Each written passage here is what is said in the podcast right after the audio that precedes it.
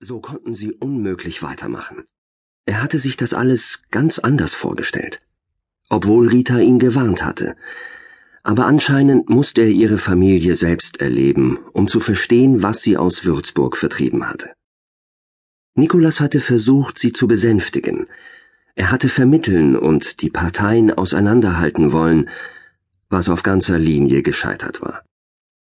Rita hatte seine Vermittlung in ihrer Wut als gegen sie gerichtet empfunden, als wolle er ihr in den Rücken fallen, statt bedingungslos Partei für sie zu ergreifen. Aber genau das hatte sie von ihm erwartet, nicht mehr und nicht weniger, ja sogar verlangt.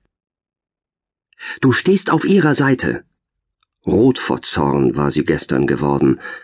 Messerscharf waren die Worte gekommen, er hätte sich verletzt zurückziehen können, aber verletzt war sie. Das hatte er in diesem Moment begriffen. Nichts von den alten Konflikten war geklärt. Vor der Reise war ihm das Ausmaß des Zerwürfnisses nicht klar gewesen. Dass da etwas schwelte, das auch nach zehn Jahren Abstand noch Glut unter der Asche war, das wusste er. Rita hatte nie einen Hehl aus dem miserablen Verhältnis zu ihren Leuten, wie sie die Familie nannte, gemacht dass jedoch ein Windhauch genügte, um die Glut in prasselnden Flammen aufgehen zu lassen, hatte er nicht geahnt. Hätte er das schon vorher begriffen, wäre er nie und nimmer hergekommen. Er hätte die Reise nach Würzburg niemals angetreten. Er hätte wie immer seine Kunden besucht und wäre wieder nach Hause geflogen. Rita war eine durch und durch selbstständige Frau, und das schätzte er an ihr. Sie traf ihre Entscheidungen ruhig und überlegt. Sie holte seinen Rat ein und auch den anderer, in Bezug auf die Beurteilung von Menschen, besonders den von Othello.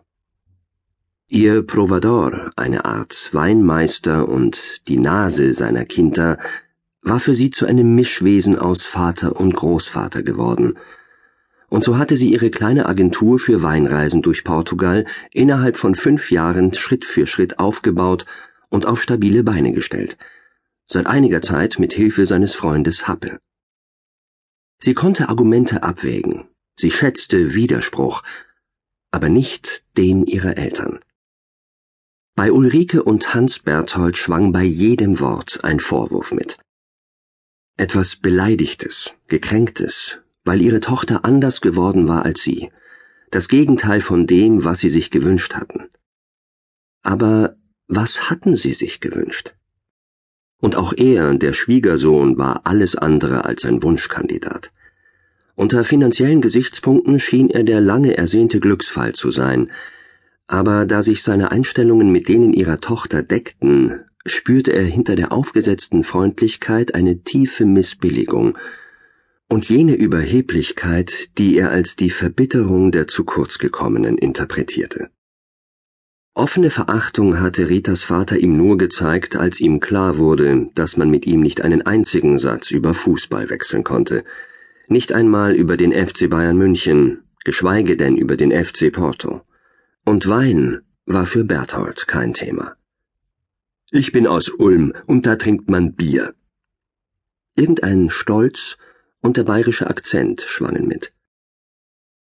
Nikolaus Hollmann wälzte sich auf die linke Seite, vergrub den Kopf im Kissen, legte eine Hand über das freie Ohr, um die zankenden Stimmen, die von unten heraufschallten, nicht hören zu müssen.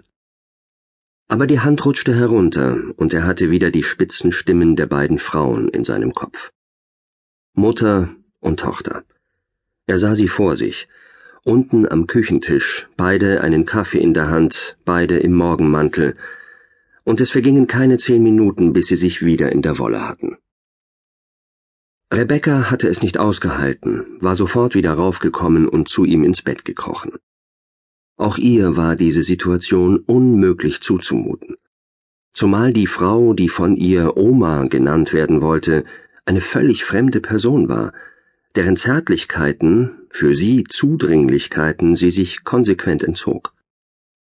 Frau Berthold begriff das nicht und war natürlich beleidigt, sie war es eigentlich immer. Vier Tage kannte sie das kleine Mädchen persönlich und erwartete kindliche Liebe oder das, was sie dafür hielt. Und er sollte sie Mutter nennen.